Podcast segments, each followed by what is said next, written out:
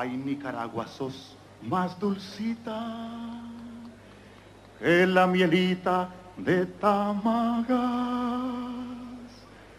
Pero ahora que ya sos libre, Nicaragüita, yo te quiero mucho más.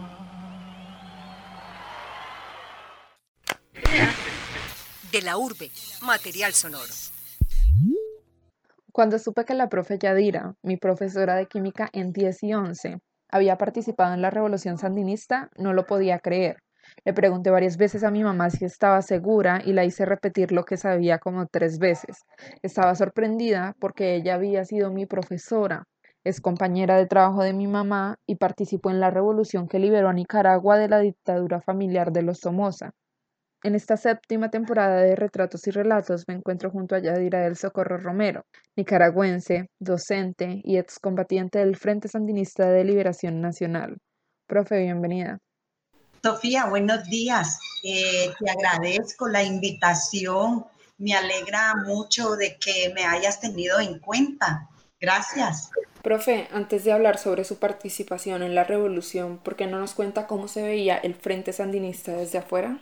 Bueno, Sofía, eh, primero que todo, pues sí, ya tú dijiste, mi nombre es Yadira El Socorro Romero, soy nicaragüense, eh, tengo ya 20 años de vivir en Colombia, como ya sabemos, Nicaragua pues, es un país ubicado en el Istmo Centroamericano con 15 departamentos. Pues yo creo que es bueno que iniciemos hablando un poco del contexto. Así que Nicaragua, lo que te decía, tiene 15 departamentos, dos regiones autónomas llamadas Puerto Cabeza y Bluefield.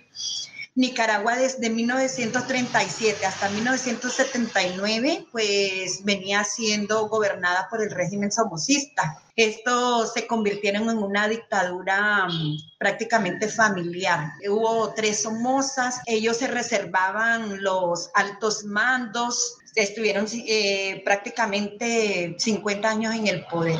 El gobierno somocista puso al país en plena disposición de los intereses de los, de los Estados Unidos. La familia somocista se convirtió en una de las familias más ricas y esto llevó al pueblo nicaragüense a la extrema pobreza. Bueno, ya les había dicho, pues tres Somoza, Primero gobernó Anastasio Somoza García, que estuvo un periodo de 19 años, entre 1937 a 1956 y después gobernaron los dos hijos, Luis Somoza de Baile, que estuvo siete años, y Anastasio Somoza de Baile, que fue el último presidente que fue derrocado por el Frente Sandinista de Liberación Nacional, y él estuvo entre 1967 y 1979, más o menos 12 años gobernó. Bueno, y para contestar pues la pregunta, antes de llegar a ser parte de, de esos acontecimientos, pues ya para los años 1977, eh, yo tenía 10 años, pues vivimos una situación con mis hermanos, íbamos para el colegio y en ese camino hacia el colegio quedaba una iglesia y una base militar y los sandinistas se la tomaron. O sea, empezó el piroteo y nosotros pues somos cuatro hermanos, nos buscamos un sitio, nos refugiamos, estuvimos dos horas Esperamos que pasara el enfrentamiento y como pudimos llegamos a las casas muy asustados, y pues ahí empezamos a escuchar comentarios de que los sandinistas pues mataban a las, a las personas. Eh, realmente en ese entonces casi no teníamos conciencia de lo que estaba viviendo el país. Apenas tenía 10 años. ¿Y cómo fue que usted llegó a la guerra? ¿Qué la llevó a participar en ella? Bueno, Sofía, pues bueno, desde 1977, 1978, 1979, pues se empezó a escuchar sobre mm, el Frente Sandinista de Liberación Nacional, que ellos querían derrocar al, a la dictadura somocista. Y ya para el año de 1978, con mi papá le trabajaba al periódico de Somoza y nosotros nos tocó salir del departamento donde nosotros vivíamos y nos dirigimos hacia la capital que es Managua. Ahí los, ya en, para 1979, pues los sandinistas derrocaron a Anastasio Somoza, los sandinistas anunciaron una ofensiva final e hicieron un llamado a la rebelión nacional, o sea que todo, armaron a todo el pueblo y que todo el pueblo participara para derrocar a la dictadura somocista. En esta ocasión, la Guardia Nacional no consiguió controlar la situación y los rebeldes se apoderaron de numerosas zonas del país se produjeron pues batallas en las principales ciudades como León, Masaya, Managua. Ahí fue donde se sintió la guerra, o sea, es donde estuvo más dura la guerra. Los aviones de la Guardia Nacional bombardeaban los barrios, donde ellos pensaban que eh, las personas que vivían en esos barrios apoyaban a los sandinistas. Una vez que ya los, pues los sandinistas tomaron el poder, los Estados Unidos constantemente amenazaban con invadir a Nicaragua y ellos prepararon un número de personas ahí, le llamaron la contrarrevolución. Y ahí empezaron a atacar de una y de otra manera, empezaron a atacar a Nicaragua, la sometieron a un bloqueo, a un bloqueo mundial, nadie le vendía a Nicaragua, nadie le compraba, solamente teníamos ayuda de la Unión Soviética y Cuba y Venezuela ayudaban mucho para ese tiempo Nicaragua. Así que ahí fue que los sandinistas empezaron a reclutar niños, jóvenes, adultos para prepararnos pues militarmente y defendiéramos el país. Ahí fue donde me, me, reclutaron, yo cursaba ya el sexto grado y para ese entonces pues la consigna era patria libre o morir. En sexto debió ser muy joven, ¿no? ¿Qué edad tenía en ese entonces? ¿Como 12 años?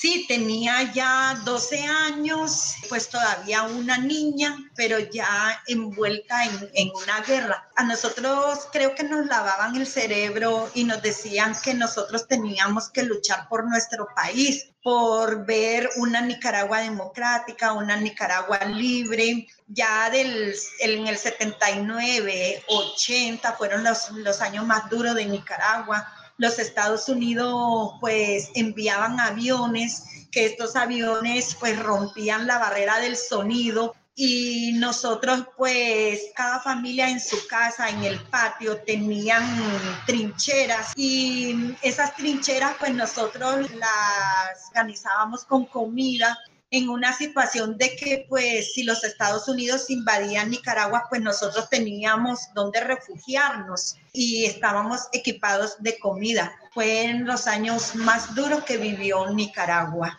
Y eso eran todas las cosas, todas las familias tenían trincheras y todas las familias tenían alimentos para por si algo pasaba.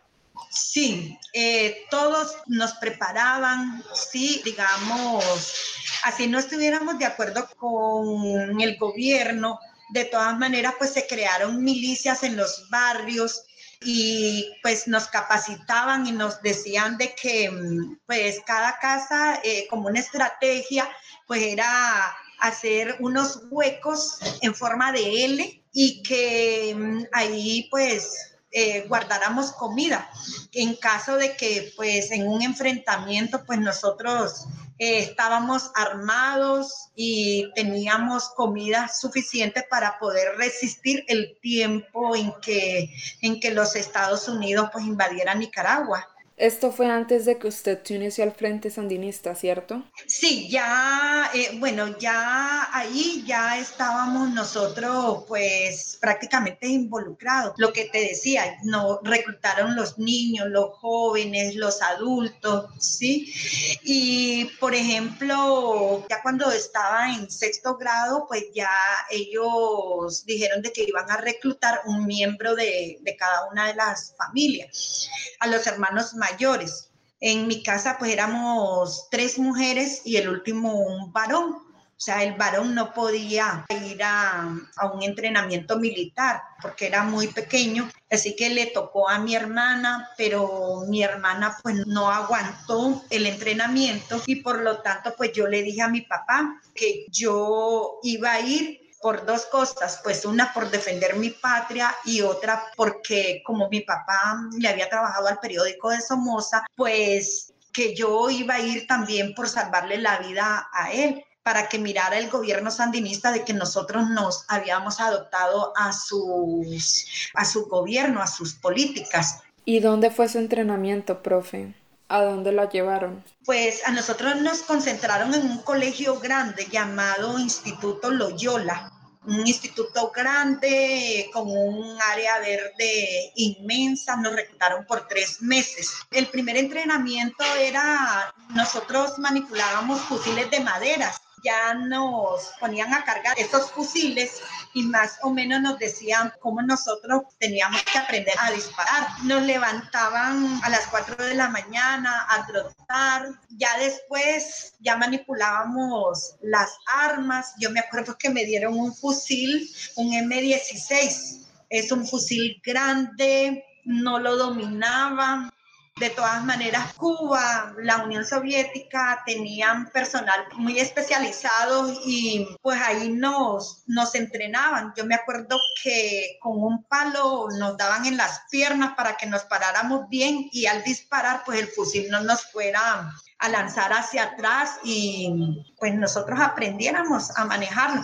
También hacían simulacros de combates y psicológicamente pues nos preparaban para morir por la patria. Pues en ese entonces estábamos todos envueltos en un clima idealista, revolucionario, de cambio, Así que pues estábamos preparados, digamos, no importaba la edad, el objetivo era prepararnos militarmente ante eh, cualquier enfrentamiento con los Estados Unidos. En aquella escuela donde entrenaron también había personas de otros países.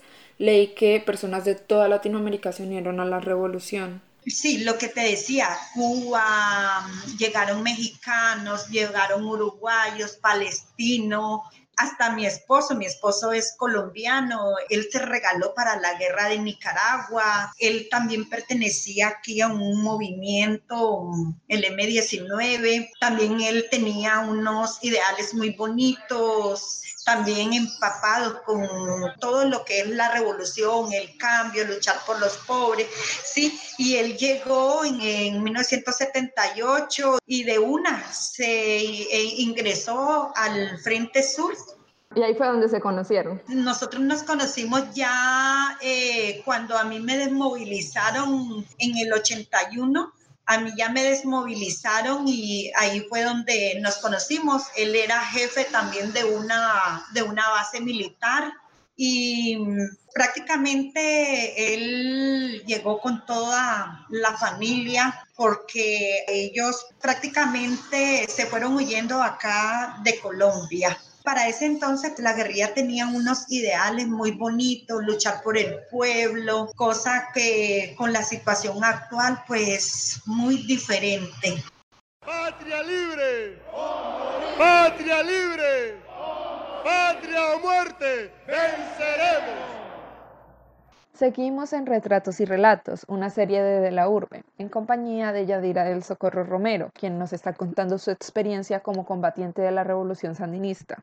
Profe, cuando llega la hora de su primer enfrentamiento, ¿qué pasó por su mente? ¿Para ese momento usted ya había asimilado en lo que estaba involucrada? Sí, pues en ese tiempo yo creo que no pensaba tanto en el peligro que corría. Ahora me pongo a pensar y digo en lo que yo estuve metida. Yo creo que por la edad y por el furor y eso de la, de la revolución, yo creo que no, no pensaba tanto en el, en el peligro. El primer enfrentamiento en el cual participé fue cuando nos llevaron a un departamento llamado Madrid y a un municipio llamado Telpaneca, casi llegando a la frontera entre Nicaragua y Honduras. Ahí los contrarrevolucionarios atacaron la base militar. En ese momento pues se dispararon las alarmas, teníamos de tres a cinco minutos para nosotros podernos ubicar en las trincheras. Y como pues ellos tenían una estrategia militar, los más experimentados pues los ponían en primera línea. Yo me encontraba, me acuerdo, pues en el tercer frente. De todas maneras, a los menos experimentados, pues no nos mandaban como carne de cañón. Eh, yo sentí mucho miedo al inicio, pero allí todos estábamos dispuestos a dar la vida por una patria libre. El combate duró tres horas, hubo disparos, para mí fue una, una eternidad. Muy duro, muy duro porque uno no sabe a quién dispara. En ese momento, pues lo que les decía, yo sentí mucho, mucho miedo, pero después me llené de fuerza y todos pensábamos y de todas maneras siempre se gritaban consignas como para darnos fuerza y poder combatir y poder resistir. Y nosotros decíamos todo por una Nicaragua libre, por una Nicaragua llena de oportunidades. Profe, ¿y qué pasó después de ese primer enfrentamiento? ¿Qué tan destruida se encontraba la base? Los altos mandos y eso fueron a hacer un recorrido. Me acuerdo que a nosotros pues siempre nos dejaron como en un sitio para que no fuera tan traumática la situación que estábamos viviendo, pero sí nosotros mirábamos muertos, todo destrozado, la base militar destrozada. Ellos en el campamento, parece que antes, los contrarrevolucionarios, antes de atacar, como que mm, lo primero que atacaban eran las radios para dejarnos incomunicado y lo que era la, donde estaban los alimentos. Los quemaban, para que nosotros pues no, no tuviéramos después con qué alimentarnos, quemaban donde, donde se guardaban las armas. Sí, fueron situaciones muy duras. Yo supongo que hubo momentos tanto buenos como malos durante todo este episodio de su vida, pero ¿qué fue lo que aprendió de su país y de usted misma en ese tiempo?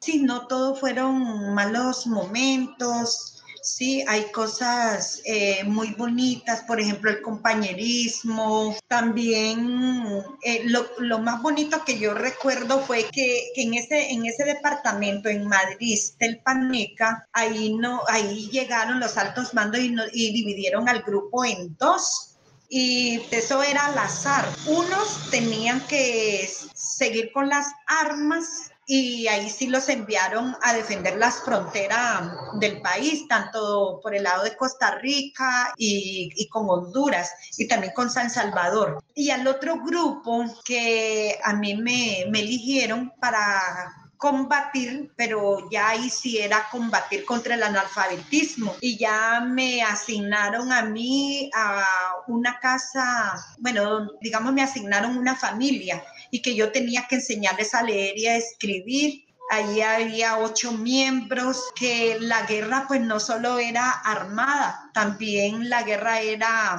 contra el analfabetismo, lo que les digo, tenían buenos ideales porque querían sacar de la pobreza Nicaragua, que en ese tiempo se redujo el analfabetismo en un 90%, sí que todos los campesinos tenían derecho a una educación, tenían que aprender a leer, tenían que aprender a escribir para que ellos mm, lograran, sí, defender sus, sus derechos. Estuve seis, seis meses con ellos, eso fue una experiencia muy bonita y además fui muy afortunada porque mm, muchos de nuestros compañeros que fueron a los frentes eh, a defender la frontera de Nicaragua, pues muchos no lograron sobrevivir.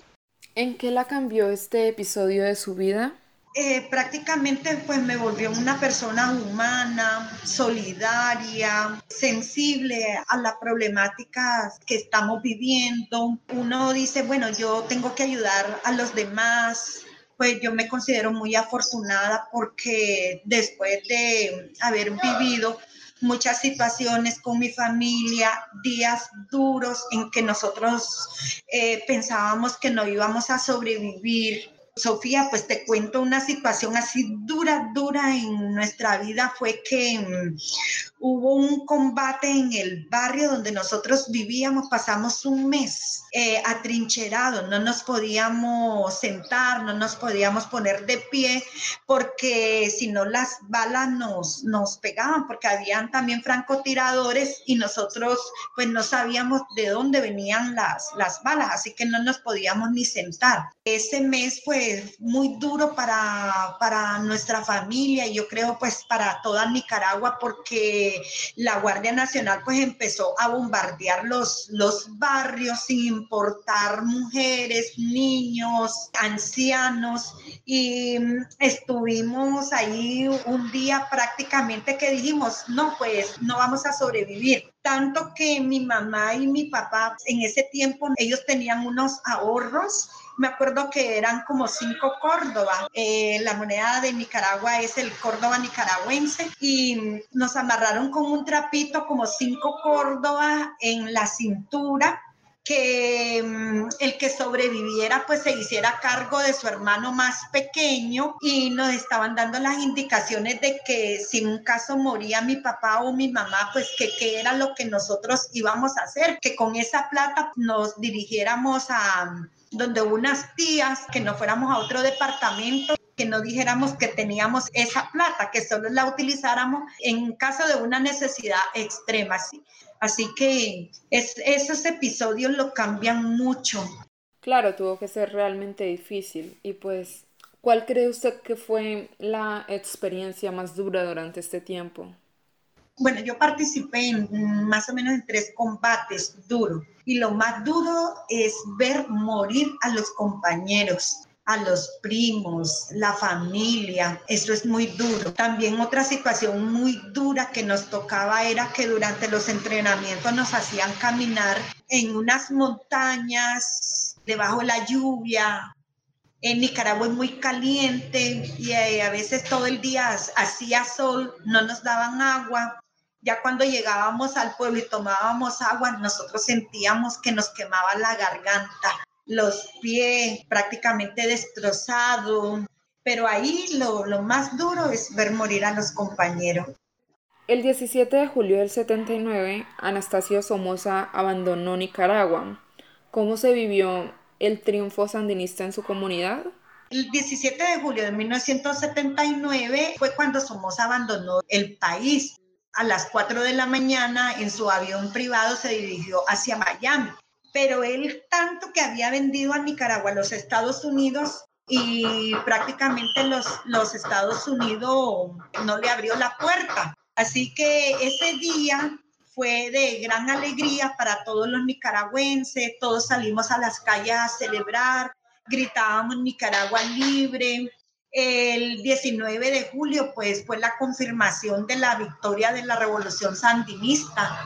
La capital se llenó de muchos nicaragüenses que venían del Frente Sur, del Frente Norte, de todos los frentes. Aparecieron los sandinistas, los que les contaban, muchos extranjeros se sumaron a esta, a esta revolución y se hizo el recibimiento a, las primeras tropas del Frente Sandinista, derribaron el caballo de Somoza, era la representación de Somoza en un caballo, la representación de la dinastía de ellos. Fue un día de mucho furor, estábamos contagiados, felices por el cambio, tanto social como económico. Y en ese momento usted ya vivía en Managua. Sí, ya estábamos en Managua. Nosotros vivíamos en un departamento llamado Diriamba. Y de Diriamba en el 78 salimos huyendo para la capital, ya en el 79, y ya ahí nos tocó la revolución sandinista. Bueno, profe, muchos nicaragüenses y excombatientes acusan a Ortega, el actual presidente y uno de los líderes de la revolución, de haberse convertido en una especie de Somoza, o como tal de la dinastía somocista, porque lleva 23 años en el poder, acumula riquezas para su familia y pues sabemos que usted ahora vive acá en Colombia, pero por lo que le cuenta a su familia y lo que muestran los medios de comunicación, ¿considera que las acusaciones son ciertas? ¿Acaso se perdieron todos los pilares de la revolución? Sí, Sofía, lastimosamente esas acusaciones son acertadas. Daniel Ortega se volvió un dictador lleva 23 años en el poder, reprime al pueblo, nadie tiene derecho a oponerse, tiene a Nicaragua inmersa en una crisis política y económica. Todos los ideales se perdieron. Pues mi familia dice y muchas personas del pueblo nicaragüense dicen que peor que Somoza. También eh, Daniel Ortega pues ha distribuido su riqueza en su familia. Su familia es dueña de las grandes empresas, prácticamente su esposa es la que manda, es la que está en el poder. Daniel Ortega no se pronuncia, Así que la que lleva el mando ahí es Rosario Murillo y Nicaragua pues está en una situación crítica, eh, económicamente mal. Pues nosotros habíamos peleado por una democracia, por una educación gratuita, por salud gratuita y todo eso se ha ido perdiendo lastimosamente. Y ahora cuando piensa en esos años, ¿Se arrepiente de su decisión? Arrepentirme no, ¿verdad? Porque pues fueron experiencias de vida. Participé en una guerra, luché contra el analfabetismo y todas esas experiencias pues transformaron mi vida. Lo que les decía, yo aprendí a ser una persona humana, solidaria, a no complicarme con nada. Lo único que me causa es dolor. 50 mil personas murieron dieron su vida por un cambio. ¿Y para qué? Para prácticamente nada. Elegimos otro dictador como Daniel Ortega. Eso es lo que me causa dolor. ¿Cuántos jóvenes, cuántos niños, cuántas personas dieron su vida por una Nicaragua libre? Y Daniel Ortega, pues ya en la situación actual, ha tomado medidas extremas, yo creo que ya por los medios pues se han dado cuenta que ahorita ante una emergencia a nivel mundial, él no ha tomado ninguna medida. El pueblo nicaragüense es aproximadamente de 6 millones y medio no se han tomado medidas para que las personas no se contagien, ha hecho todo lo contrario. Así que eso es lo que me da tristeza, me da mucha tristeza de mi pueblo nicaragüense. Dios tenga misericordia por Nicaragua. Los hijos de Sandino ni se venden ni se rinden.